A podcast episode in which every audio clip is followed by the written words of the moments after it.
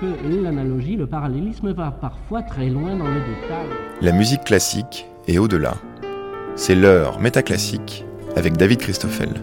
Pour parler de la romance, on pourrait dire qu'elle apparaît au XVIIIe siècle et qu'elle se distingue de l'ariette en ce qu'elle a toujours un accompagnement, mais au lieu d'une observation formelle, on pourrait tenter de faire quelques ponts généalogiques et retenir que les chansons sont peut-être une version moderne des romances de l'époque romantique, qui étaient elles-mêmes des versions actualisées des chansons des troubadours. À moins de chercher à penser aussi bien la forme que les ramifications historiques de la romance en partant d'une impression tenace pourquoi la romance passe-t-elle à ce point pour un genre niais? Est-ce que sa niaiserie tient au fait qu'on a tout oublié de son contexte ou est-ce qu'elle lui est attachée plus intrinsèquement? Pour faire avancer la question, nous avons interrogé trois spécialistes de la question. Par ordre d'apparition, vous entendrez Clotilde Verward, Vincent Vives et Florence Launay, quitte à repartir des chansons de troubadour telles qu'on a pu les chanter au milieu du XXe siècle. Ils disent ces grandes folies que leur froid n'est pas pour les dames. Pourtant, je ne vois pas le drame. Une dame sans vilenie ne perd pas Dieu à se faire embellir. Jamais personne n'a l'âme franche et pure n'a Dieu perdu pour sa belle vêture, robe de bure ou froc d'inquisiteur, n'iront à Dieu avec la haine au cœur. Euh, en réalité, la romance se réclame finalement de l'art des troubadours. Dans presque toutes les explications que l'on trouve, il est question vraiment de faire remonter euh, aux, textes anciens, donc finalement presque à l'amour courtois en fait. Donc c'est une chanson C'est une chanson, mais très rapidement on en vient à faire des distinctions parmi les genres vocaux euh, pour clairement distinguer justement la chanson de la romance, de l'ariette, qui toutes ont euh, alors des appellations différentes parce qu'elles ont vocation à mettre en avant la musique plus que le texte ou le texte plus que la musique et elles ont aussi vocation à véhiculer certains types de textes. Et alors c'est quoi euh, la spécificité de la romance à ce moment-là? Alors la romance au départ est principalement liée au monde pastoral. Euh, par exemple pour Thiebaud, donc, qui a écrit euh, bah, un des, une des principales sources concernant les romances, du chant et particulièrement de la romance en 1813, il explique justement les, différentes, les différents types de chants qui existaient. Donc il y a les chants religieux, les chants de guerre, et il y a le, chant pastoral, donc qui est celui finalement euh, de la plus ancienne occupation des peuples, euh, qui, selon lui, offrait une certaine oisiveté. Et euh, cette oisiveté, ce, contact aussi avec la nature, permettait de construire un chant qui était en lien, justement, en imitation de tout ce que la nature pouvait offrir comme bruit, comme musique, en fait. Et c'est aussi euh, un peuple, finalement le peuple pastoral, qui euh, est amené à être beaucoup plus euh, dans une attitude de solitude, se retrouver dans une solitude qui permet une certaine introspection et qui permet aussi d'exprimer ses sentiments, notamment par le biais du chant. Mais ça veut dire que ça, fait coïncider euh, la romance au pastoralisme tel qu'on le conçoit au début du 19e siècle, donc une vision de, la nature qui est très datée, enfin très de cette époque. Je dirais même que ça correspond encore plus à cette idée du pastoral tel que justement la reine Marie-Antoinette avait essayé de le développer dans son petit Trianon, cette espèce d'idéal en fait. C'est presque une société idéale ce, monde pastoral. Alors c'est vrai qu'on a un peu cette image euh, de, des bergers et bergères avec un langage euh, un peu trop galant, un peu trop, un peu trop évolué par rapport à ce que l'on attendrait dans une bergerie, mais en réalité c'est parce que c'est une transposition de la société idéale presque des Lumières, je pense, hein, dans un monde qui quelque part est très éloigné de la réalité de la société du XVIIIe siècle. Donc ça veut dire une nature idéalisée, archi-rationnelle, très bien organisée Oui, avec une morale, avec des rapports courtois, avec euh, un respect aussi, respect de l'autre, euh, avec toutes sortes de codes qui permettent d'avoir une société euh, fonctionnelle et idéale, telle qu'on aurait aimé probablement la, la, concevoir avant la Révolution. Mais ça veut dire que si c'est un genre sentimental, il s'agit tout de même d'une vision très domestiquée du sentiment c'est Peut-être plus que sentimental, encore je dirais que c'est romantique avant l'heure finalement. Parce que c'est l'expression des sentiments, quels qu'ils soient. Alors c'est vrai que c'est très souvent lié au, sentiment amoureux, mais ce sentiment amoureux peut donner lieu à différents états, dont notamment par exemple la mélancolie. Donc l'expression de la mélancolie trouve aussi sa place dans la romance. Mais alors d'où vient que ce genre est réputé parfois niais ça, je pense que c'est une transformation post-révolution. Alors, j'ai été justement euh, intriguée sur le, lien entre les, termes naïf et niais, parce que c'est vrai que je n'avais jamais prêté attention avant la distinction euh, lexicale. Et je me suis amusée à retourner voir dans le dictionnaire de l'Académie française c'est bien parce qu'en plus on a, plusieurs éditions, donc ça nous permet de voir l'évolution d'un terme euh, au fil des décennies. Donc j'ai pris euh, au hasard, j'ai pris une édition euh, qui datait avant la Révolution, et puis une qui était juste après la Révolution, donc je crois que c'est 1762 et 1798. Et en 1762, les termes sont bien distincts. On a une définition qui est donnée pour la naïveté, et une définition pour la niaiserie. La naïveté étant euh, l'ingénuité, la simplicité, quelqu'un qui se présente sans aucun costume, sans aucun, euh, sans aucun déguisement. Et euh, la niaiserie, justement, une forme de, de, sauterie, en fait.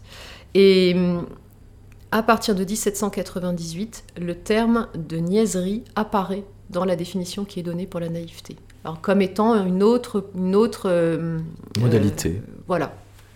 Ah oui, d'accord. Donc euh, la niaiserie devient un type de naïveté. Tout à fait. Après la Révolution. Dans le dictionnaire de l'Académie française. Et vous pensez que ça impacte notre écoute de la romance précisément? Je pense que ce qui impacte notre écoute de la romance avant tout, c'est le fait que nous n'appartenions plus à la société du XVIIIe siècle, et encore moins à l'Ancien Régime. Et je pense que justement, la façon de regarder ces romances historiques, parce que c'est comme ça qu'on les appellera ensuite, euh, a totalement changé. Même la société du 19e siècle n'a plus le même regard.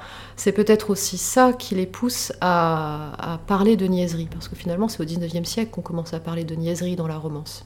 Hmm. Et, un 19e siècle tardif ou euh, là, je pense notamment à un article euh, donc, sur la romance historique qui est paru dans le journal qui s'appelait La Romance. On est en 1834. D'accord. Où justement, l'auteur de cet article se plaint du fait que la romance était au départ euh, adaptée à tout âge. adaptée dans, le, contenu de son texte et que peu à peu elle, est, elle, a, tourné, elle a tourné au vinaigre, à la niaiserie. Ah oui, donc à ce moment-là, c'est vraiment pas bien. Non, et donc il faut retourner aux sources, aux sources de la romance telle qu'elle était au XVIIIe siècle. Parce qu'à vous entendre, les premières occurrences de niaiserie ne sont que, on va dire, modérément péjoratives. Modérément. Après, se pose la question, la niaiserie finalement se, se situe où? Se situe dans le texte ou se situe dans la musique?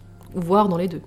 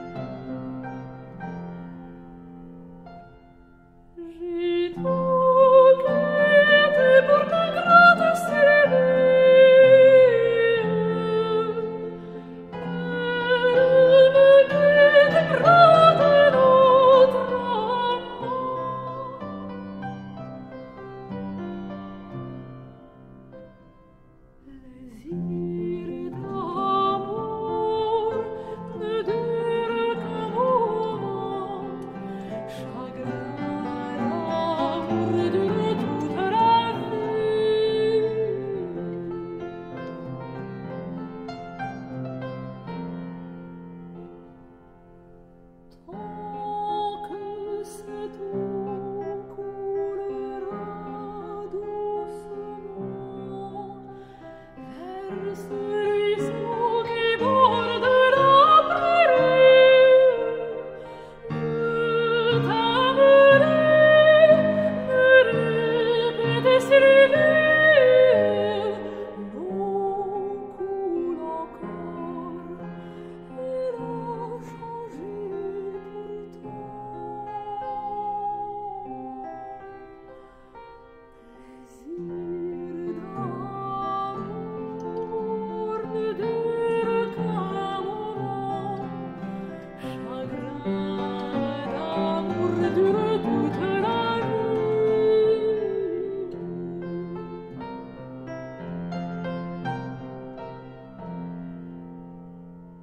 Quelles circonstances il est composé, ce plaisir d'amour?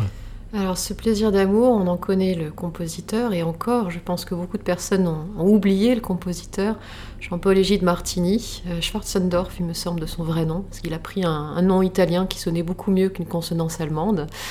Euh, mais je pense qu'on oublie surtout l'auteur des vers, qui est Jean-Pierre Clarisse de Florian. il s'agit en réalité d'une romance qui est extraite d'une de ses nouvelles, Célestine, si je ne me trompe pas de titre. Euh, donc déjà, cette romance, elle prend place dans, un récit. Euh, et il me semble qu'il s'agit en réalité d'une plainte donc d'un des personnages qui justement euh, se pose pour, pour considérer en fait sa, situation, sa situation sur le plan émotionnel. Et c'est de là qu'est issu ce texte. Après, l'intérêt particulier de cette romance, c'est selon Fétis la première à comporter un accompagnement de piano entièrement écrit. On est quand même en 1784. Euh, la nouvelle a dû être écrite quelques années auparavant. Euh, donc c'est vraiment un des premiers exemples que l'on ait de romance, en tout cas avec un accompagnement de piano. Accompagnement composé. Accompagnement entièrement composé par, euh, par Martine. Mais est-ce qu'il y a des romances qui sont quand même plus niaises que les autres? Je n'ai pas d'exemple en tête, en tout cas pas de. Moi, je suis, je, suis euh, focalisée, on va dire, sur la, fin du XVIIIe siècle, euh, que ce soit avant ou après la Révolution. Je n'ai pas trouvé de texte qui vraiment me, qui évoque pour moi la niaiserie. Après, tout dépend aussi finalement de la, lecture que l'on fait du texte. Il peut toujours y avoir une, une, lecture cachée. Parce que, Parce que dans, les procès qui sont faits aux devins du village, il y a quand même ça qui pèse. Euh, précisément, ça fait partie des, des motifs qu'on reproche à la musique de Rousseau. Oui, après ça peut être aussi ce que l'on reproche à Rousseau de façon générale, puisqu'il prêche un retour à la simplicité, euh, et forcément il n'a pas eu que des, que des disciples dans ses idées philosophiques. Mais on se gêne moins pour le critiquer en tant que compositeur qu'en tant que philosophe. Probablement parce que en tant qu'homme de lettres, on le respectait et on ne lui attribuait pas la même, les mêmes compétences sur le plan musical. Après, beaucoup de, beaucoup de répertoires à cette époque-là ont souffert justement de cette question. Euh, la romance, c'en est un exemple sur le plan vocal, mais par exemple les, les sonates, les sonates qui étaient écrites pour clavier, avec ou sans accompagnement, Là aussi, beaucoup d'amateurs euh, pensaient être capables de, composer. Euh, beaucoup aussi ont, prétendu envoyer leur, leur, composition à des recueils musicaux, à des périodiques, ou se faire tout simplement euh, faire, graver leurs œuvres, sans pour autant qu'elles aient une, valeur, esthétique, une valeur musicale qui soit comparable à celle, par exemple, d'un François de Vienne, d'un Nicolas Joseph Hulmandel, les compositeurs qui étaient, qui reconnus à cette époque. Il existait même, Kirnberger avait même fait une, méthode où il expliquait euh, comment euh, créer sa propre sonate à partir de à partir d'une sonate existante, en en prenant d'abord une partie, puis on en changeait une autre, puis on revenait sur la partie qu'on avait gardée, on la changeait. Enfin, on se servait d'une pièce existante pour créer sa propre musique.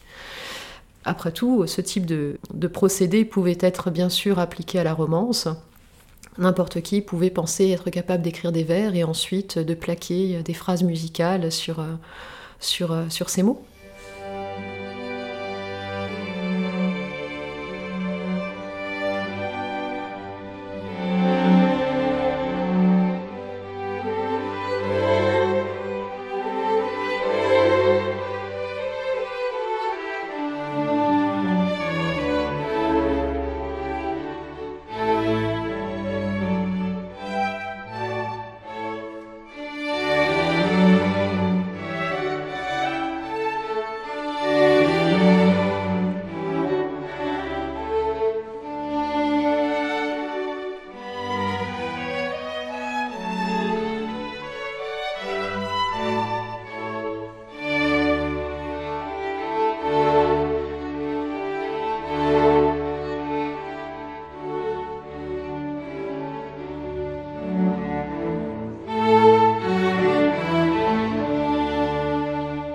Même avant, bien avant Beethoven, qu'il y a eu des symphonies pastorales. Il y en a même une de Stamitz, il y en a, il y en a plein d'exemples.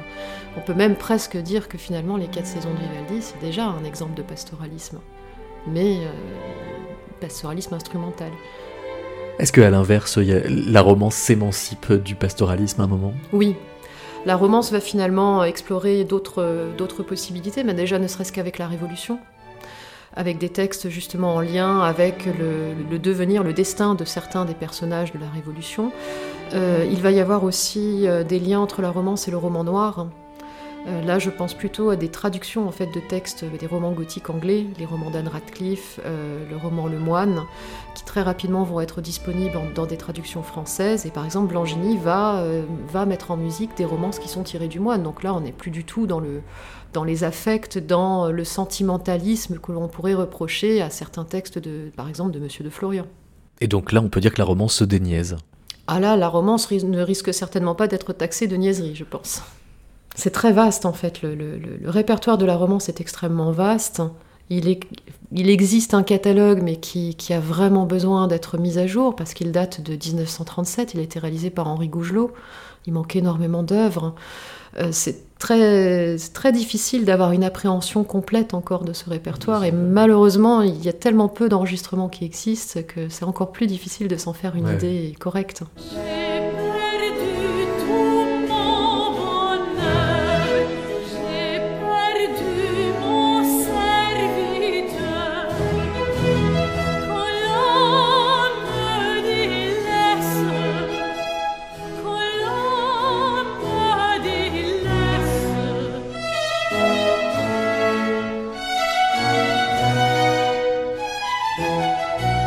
Vincent Vives, pourquoi est-ce qu'on reproche euh, à Rousseau d'être naïf? Parce qu'il chante trop plat? Euh, Rousseau a décidé d'être naïf. Euh, alors Donc c'est une fausse naïveté Oui, tout à fait. C'est une naïveté programmatique, politique, intellectuelle. Et on pourrait dire d'ailleurs que si la romance, ou en tout cas les romances que compose Rousseau pour notre oreille contemporaine restent assez fades, ce n'était pas le cas pour euh, les oreilles euh, contemporaines. Et par ailleurs, euh, le discours critique que Rousseau construit à partir de cette fadeur rousseauiste, voilà, romancesque, elle est digne du plus grand intérêt intellectuel. Hmm. Et alors, ça veut dire que s'il y a une espèce de niaiserie, elle n'est pas que niaise, c'est-à-dire qu'elle elle mime un rapport au monde qui se veut plus plein oui, euh, je dirais que pour reprendre hein, une, image qu'on trouve dans Mille plateaux de, Gilles Deleuze et Guattari, euh, que le naïf, c'est le natif, c'est d'ailleurs la même étymologie. Euh, c'est ce qui arrive dans son surgissement et qui, dans une forme de pureté et d'énergie morale, hein, affective. Et ce naïf-là, c'est précisément à partir de quoi Rousseau va construire toute sa grande politique et aussi son esthétique, avec l'idée que précisément, une fois que euh, cette naïveté a surgi et qu'elle commence à vieillir dans le monde, elle s'abîme et qu'on ne peut faire autrement que de s'abîmer, et que précisément l'autre modèle, hein, qui est la musique de Rameau, vient justement saturer par l'harmonie, par la complexité, euh, cette, ce jaillissement initial. C'est d'ailleurs un principe qui va nourrir tout le romantisme qu'on va retrouver donc de Rousseau évidemment jusqu'à Marceline Desbordes-Valmore. Je pense au recueil Les Pleurs et euh, au très beau poème euh, Les mots tristes, où elle explique que précisément la parole jaillissante ne devrait, devrait mourir tout de suite pour ne pas avoir à s'abîmer dans les souffrances du cœur, euh, les souffrances politiques, etc. C'est alors normal que le mot romance soit si proche du mot romantique? Alors, ça n'est pas la même euh, étymologie. Hein. Euh, romantisme revient de romantique et romantismus. Hein. Georges Gusdorf a fait un grand, un grand, la généalogie de, de, ce, de, cet élément-là, alors que la romance vient du romancero et plutôt d'une, d'une étymologie euh, espagnole. Alors là-dedans, qu'est-ce qu'on peut avoir? Précisément, le, le naïf, c'est ce qui naît et qui construit une histoire. Et la romance, avant tout, se pense à travers la question de la narration. Et la narration, c'est précisément la constitution de l'affect. Euh, chez Rousseau, hein, très clairement, il le dit, une romance au premier abord euh, ne touche pas. Sa naïveté précisément est une forme de fadeur. Mais c'est la répétition des intensités et la répétition à la fois d'un rythme et d'une mélopée liée à l'extension d'une histoire qui va amener l'auditeur jusqu'aux larmes. Donc c'est quelque chose qui est à la fois très fade, mais en même temps qui est extrêmement extensif. Alors le paradoxe, c'est que c'est un genre euh, à la fois naïf et sentimentaliste. Alors la romance a été très très diverse, dans la mesure où c'est un genre qui touche euh, à l'affect. La romance va très vite devenir, va se multiplier, multiplier les genres. On a des éthos romancesques très différents. On peut avoir des romances euh, noires à période de la terreur ou sous la Révolution française. Nous, on garde toujours l'idée de la romance euh, rousseauiste, sentimentale, et celle qui va perdurer jusque dans les années 1840 euh, en France. Mais il faut imaginer qu'on a des romances troubadours.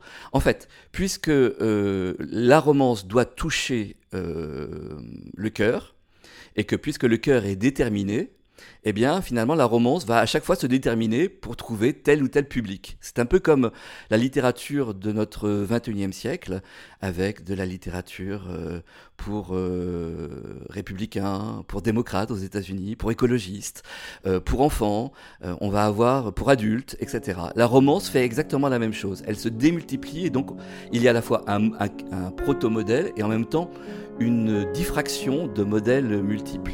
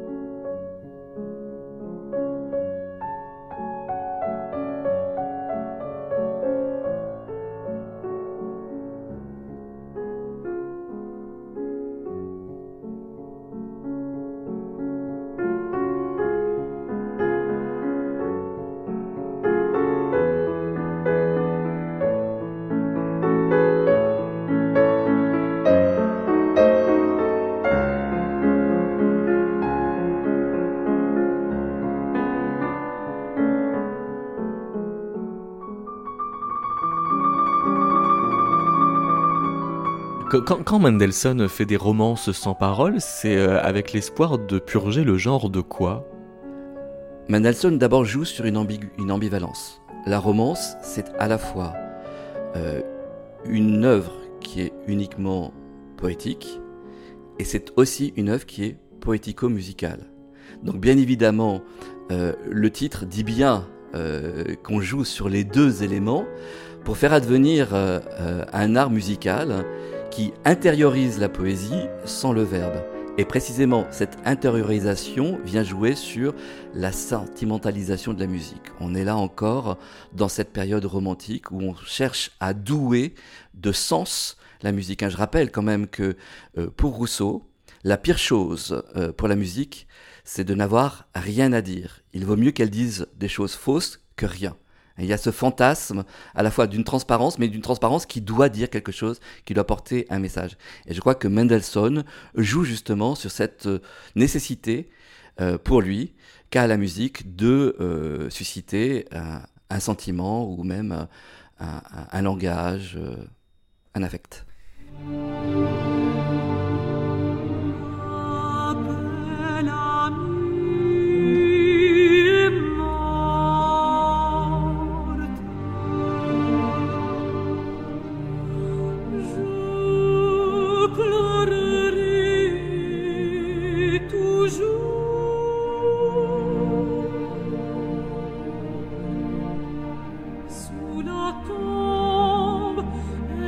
porte moi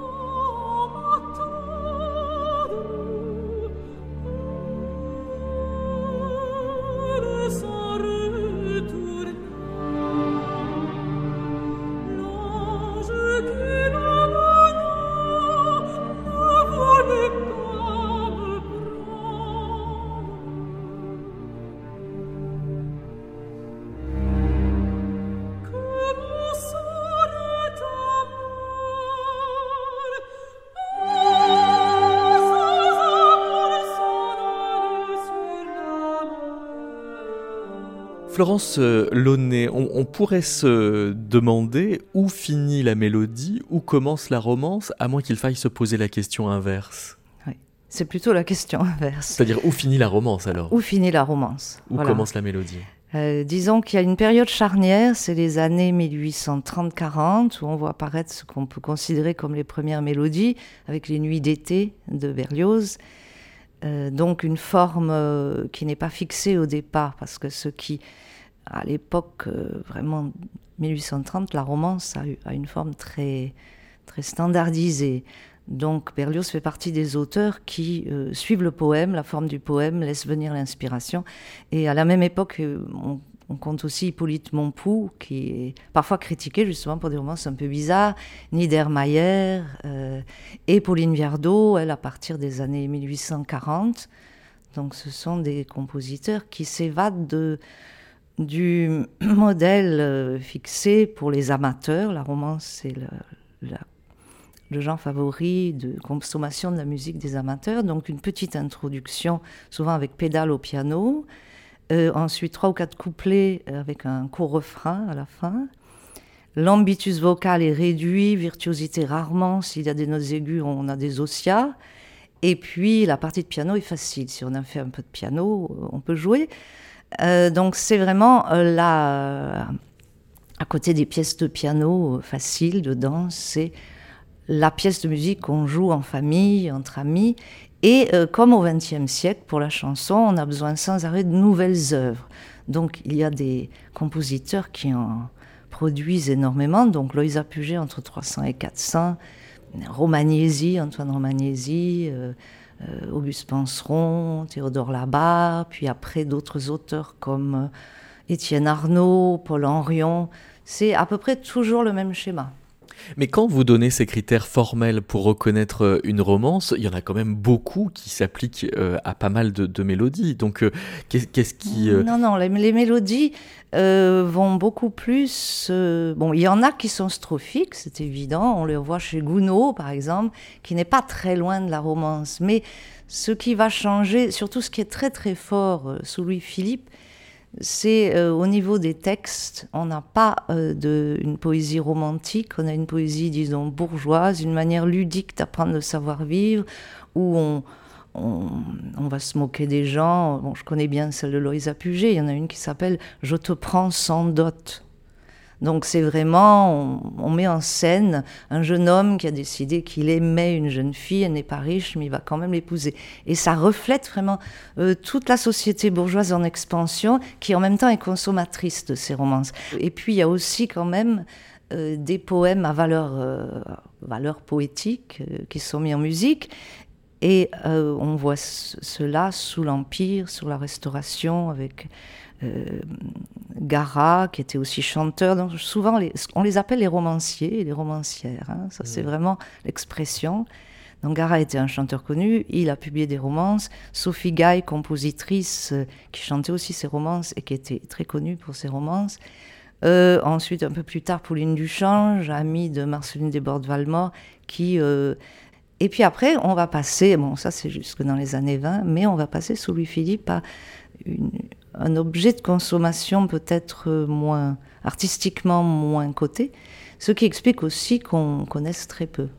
Voilà. Et, cette décote, elle tient à quoi? Elle tient en gros à la, au texte.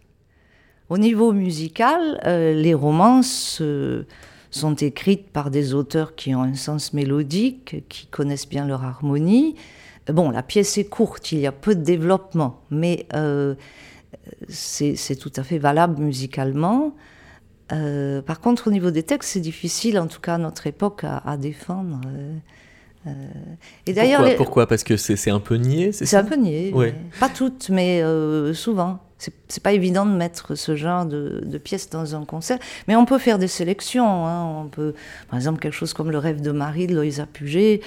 C'est l'histoire d'une jeune Savoyarde qui va partir à Paris dans le lieu de perdition. C'était vraiment un lieu de perdition pour les jeunes filles de la campagne. Et, c'est un cauchemar qu'elle a. Et puis elle réalise qu'elle est toujours chez elle avec sa maman à côté.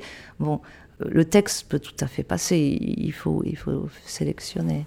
Mais vous, vous l'expliquez comment, cette niaiserie? C'est-à-dire qu'on était dans une époque où on prenait le sentiment un peu au premier degré Oui, il y, a de ça. Mais d'ailleurs, c'est comme dans les opéras comiques. Euh, les, les parentés musicales et de thèmes entre les romances et les opéras comiques sont, sont énormes. Et d'ailleurs, de toute façon, les, les compositeurs d'opéra comique ont, composé des romances et inversement, on peut avoir fait ses preuves comme romancier et avoir accès au théâtre de l'opéra comique. Les parents, euh, oui, les parentés mélodiques et harmoniques sont, sont énormes. Ce sont les deux genres euh, de divertissement. Mais il faut le replacer vraiment dans le contexte de la musique à la maison et entre amis. Donc c'est une époque, bon bah oui, bien sûr, il n'y avait pas de disque énormément de, gens jouaient du piano. J'étais tombée sur une enquête de 1850 qui avait conclu à la présence d'un piano pour 14 habitants à Paris. comment on devient romancière ou romancier euh, en, se calant complètement dans les codes euh, du genre ou en faisant un peu comme euh, à sa manière? C'est une évolution, disons que les romances que je connais de la fin du 18e, euh, début 19e, n'ont pas des formes aussi fixées qu'après.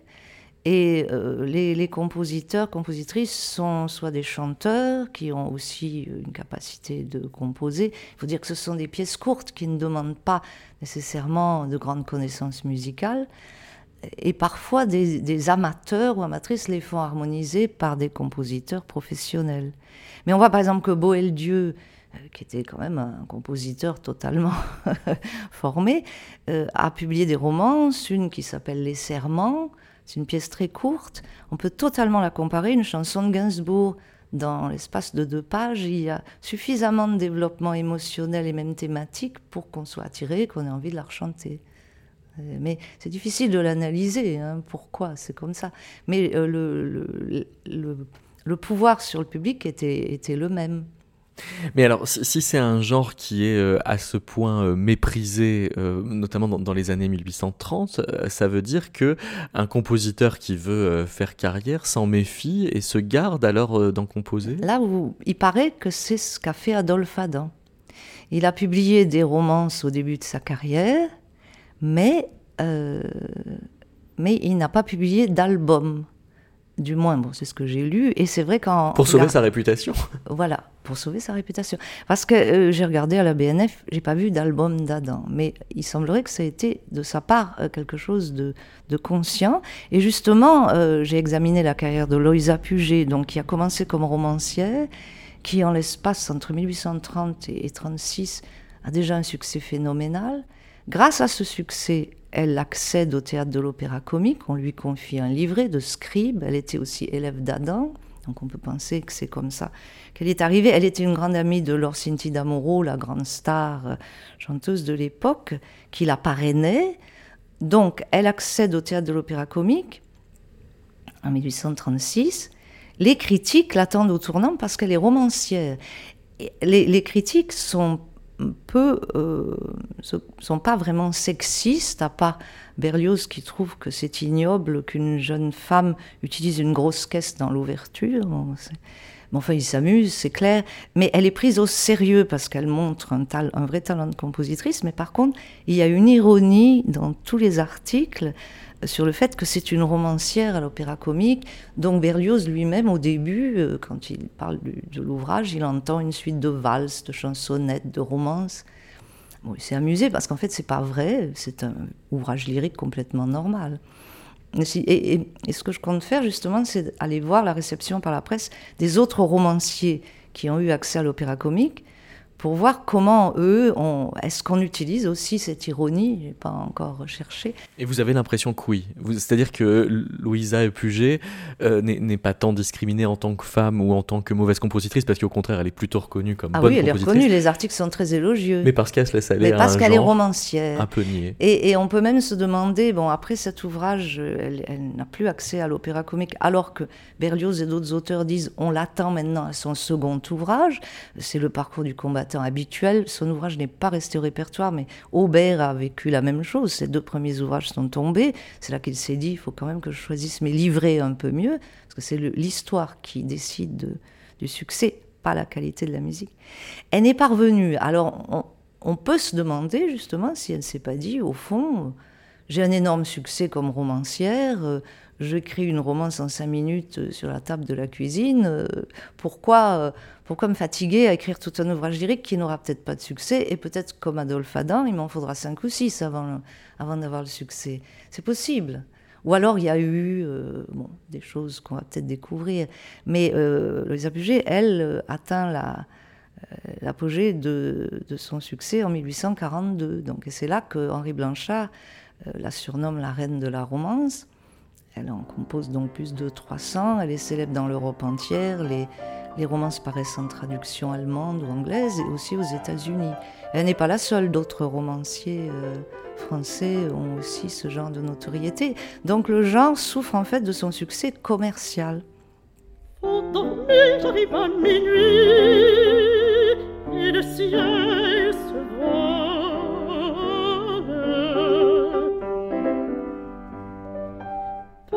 quitter pendant la nuit, je n'ai plus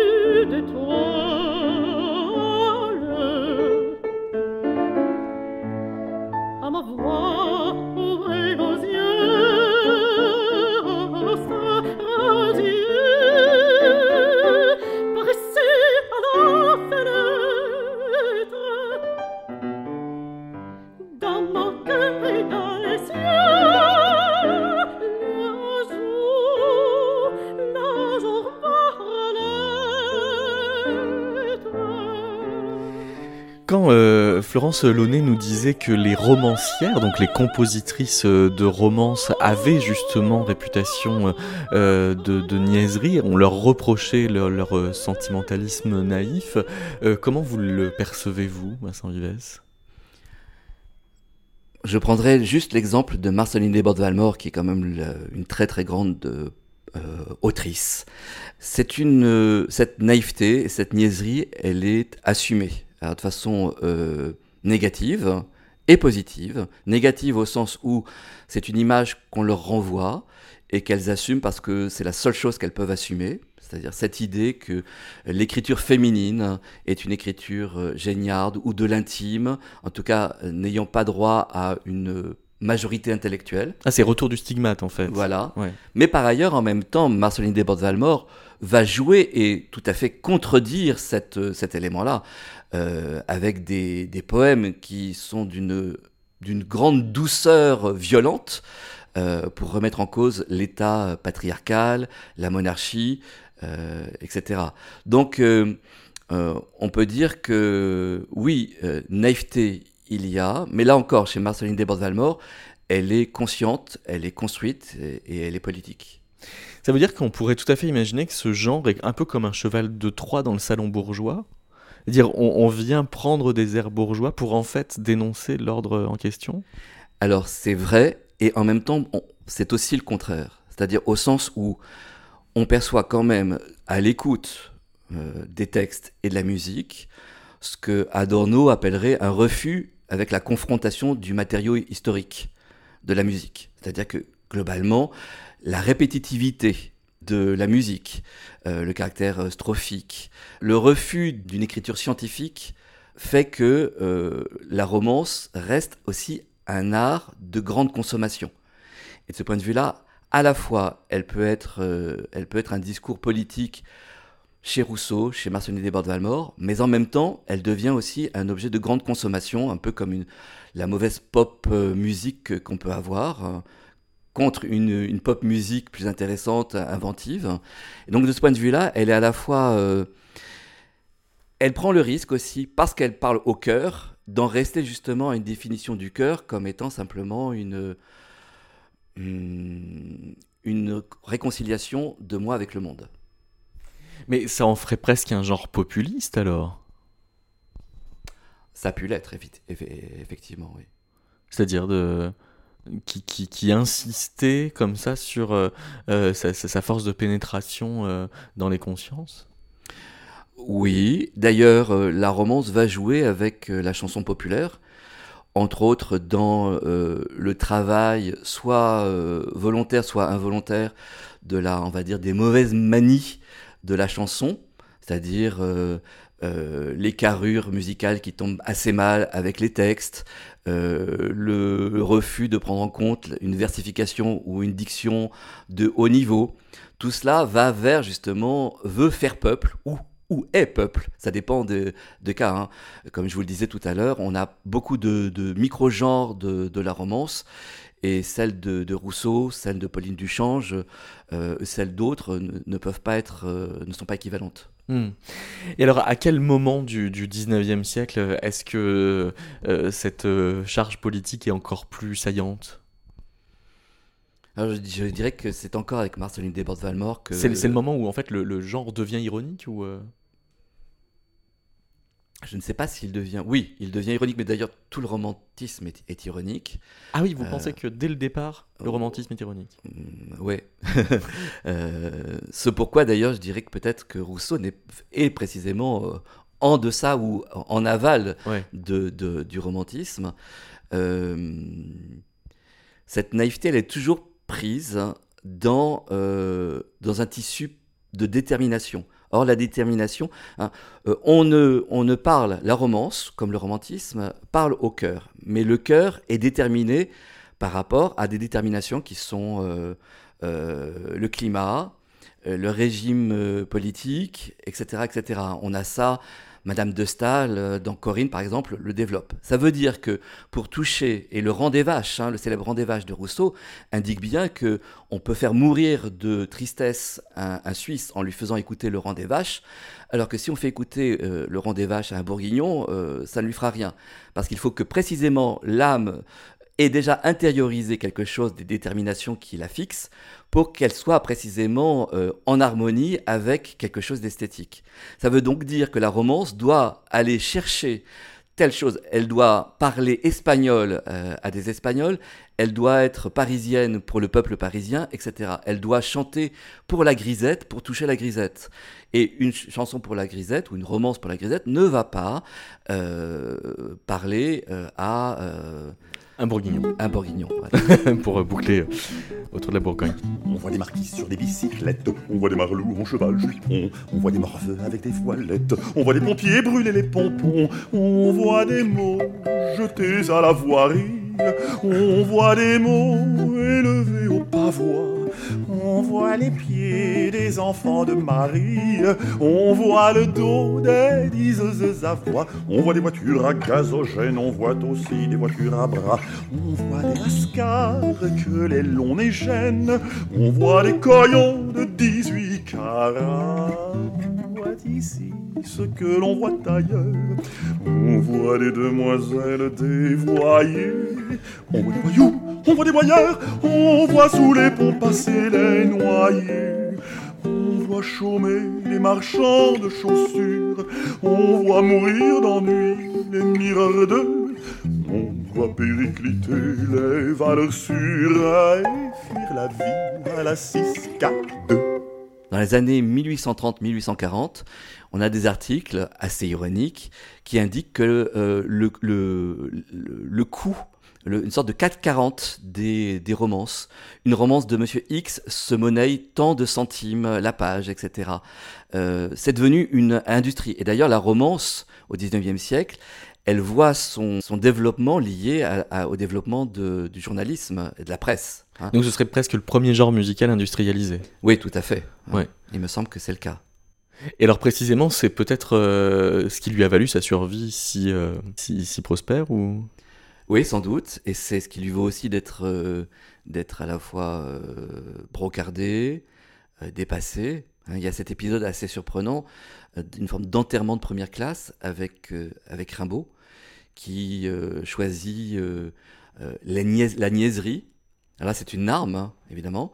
Choisir le petit, le mineur, la niaiserie, la saleté, euh, contre évidemment euh, eh bien, le style sublime, etc.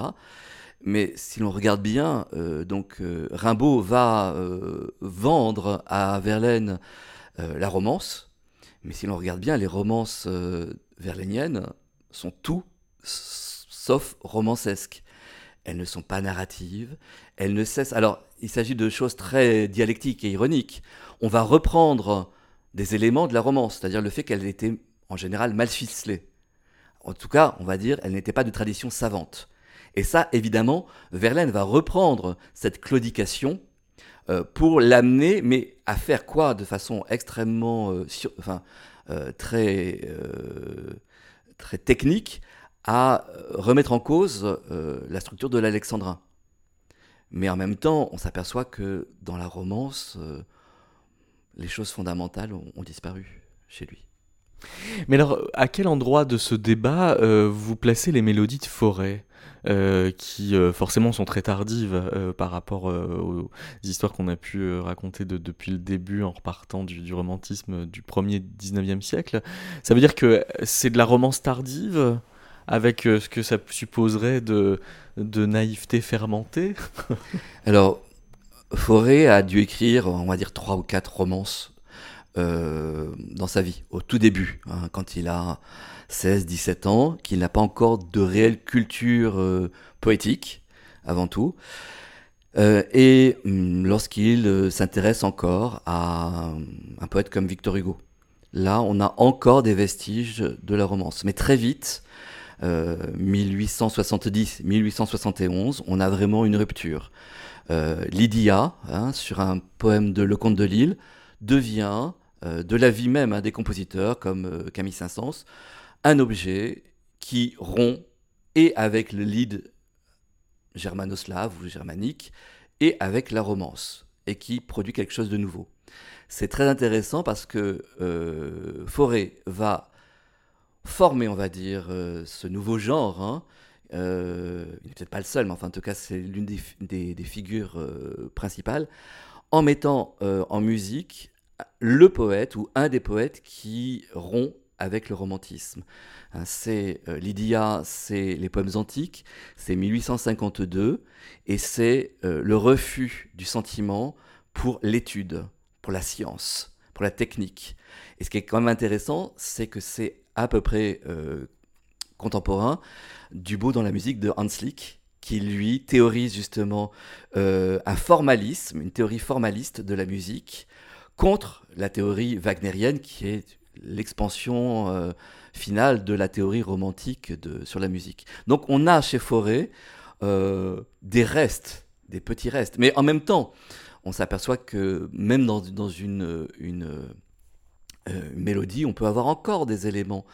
La forme courte, évidemment, même si justement, on va s'apercevoir que dans la mélodie disparaît la narration la trame narrative n'existe plus, et que le traitement musical lui-même sort des carrures très rapidement chez euh, Forêt, et surtout refuse le sentimentalisme. Ah, c'est pour ça qu'on peut ressentir une espèce de, dépouillement, de, de, sentiment à l'état pur qui protégerait donc de la niaiserie Oui, chez... Alors, Vladimir Yankelevitch a de très belles pages hein, sur l'atticisme de Gabriel Fauré. Hein, cette... Euh, cette pudeur, euh, qu'on trouve d'ailleurs même dans la façon qu'il avait d'interpréter ou de demander d'interpréter les œuvres, hein.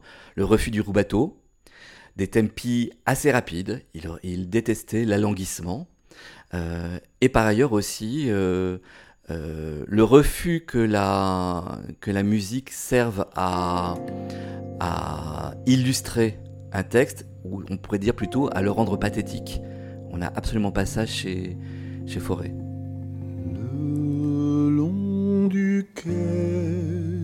les grands vaisseaux que là-haut l'incline en silence ne prennent pas garde au berceau que la main des femmes balance. Mais viendra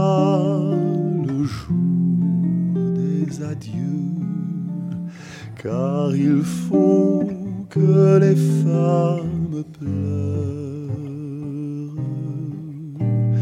et que les hommes curieux tentent les horizons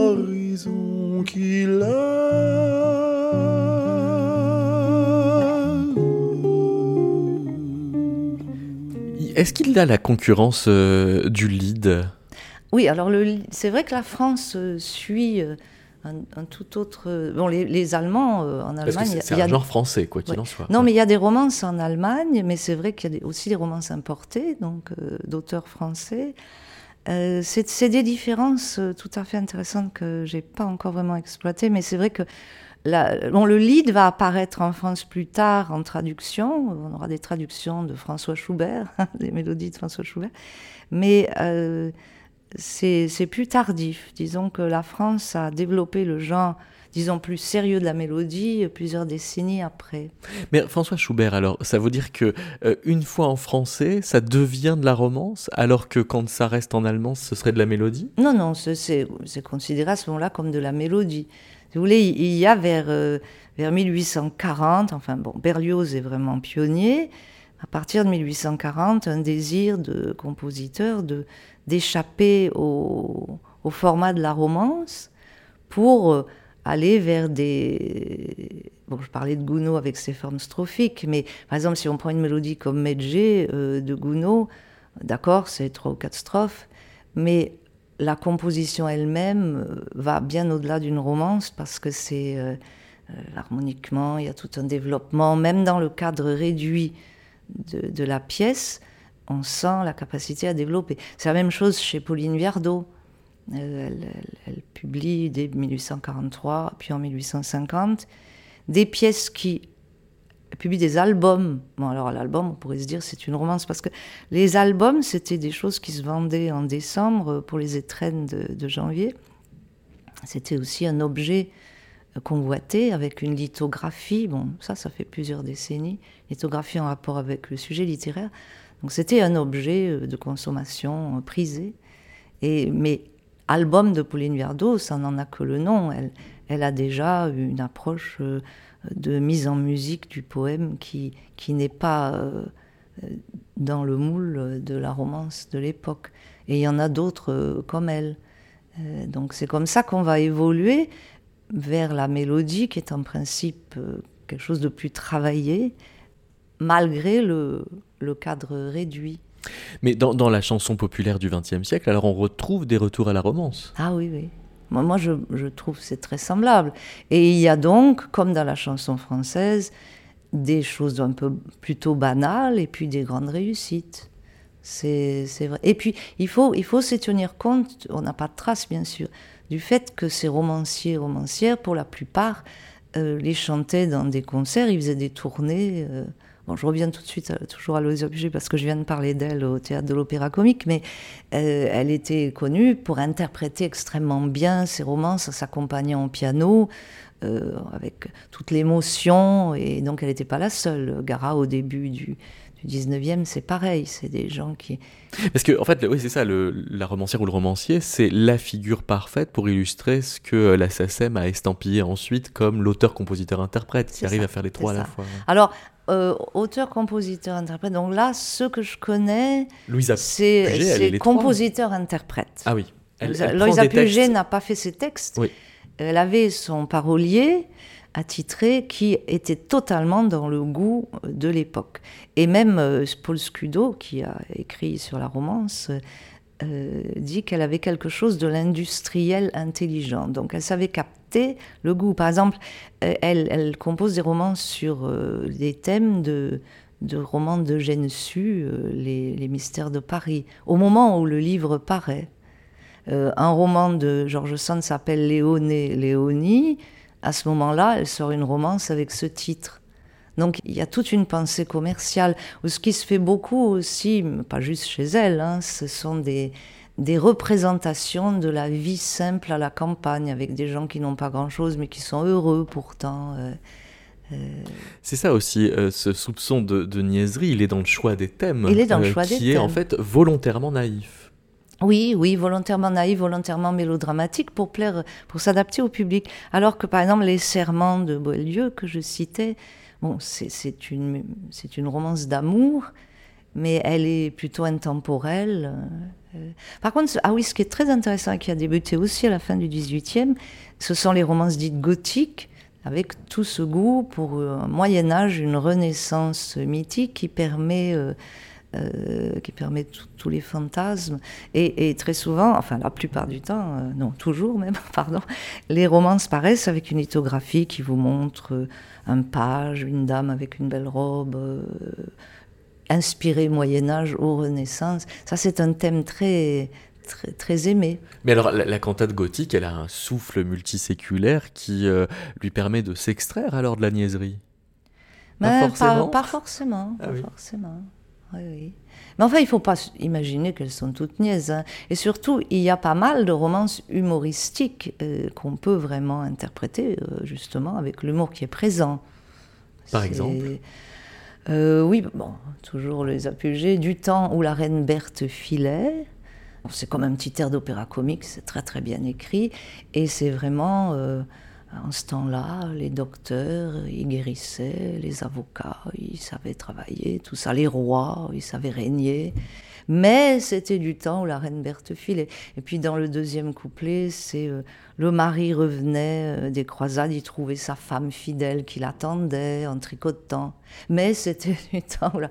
Et le troisième, elle avait en fait celle qui portait la culotte et elle décidait tu fais ça, tu fais ça. Mais c'était du temps. Donc il y, a une critique à la fois des gouvernements, des docteurs, des avocats et des maris euh, qui essaient de. Donc c'est un peu féministe aussi, on peut dire.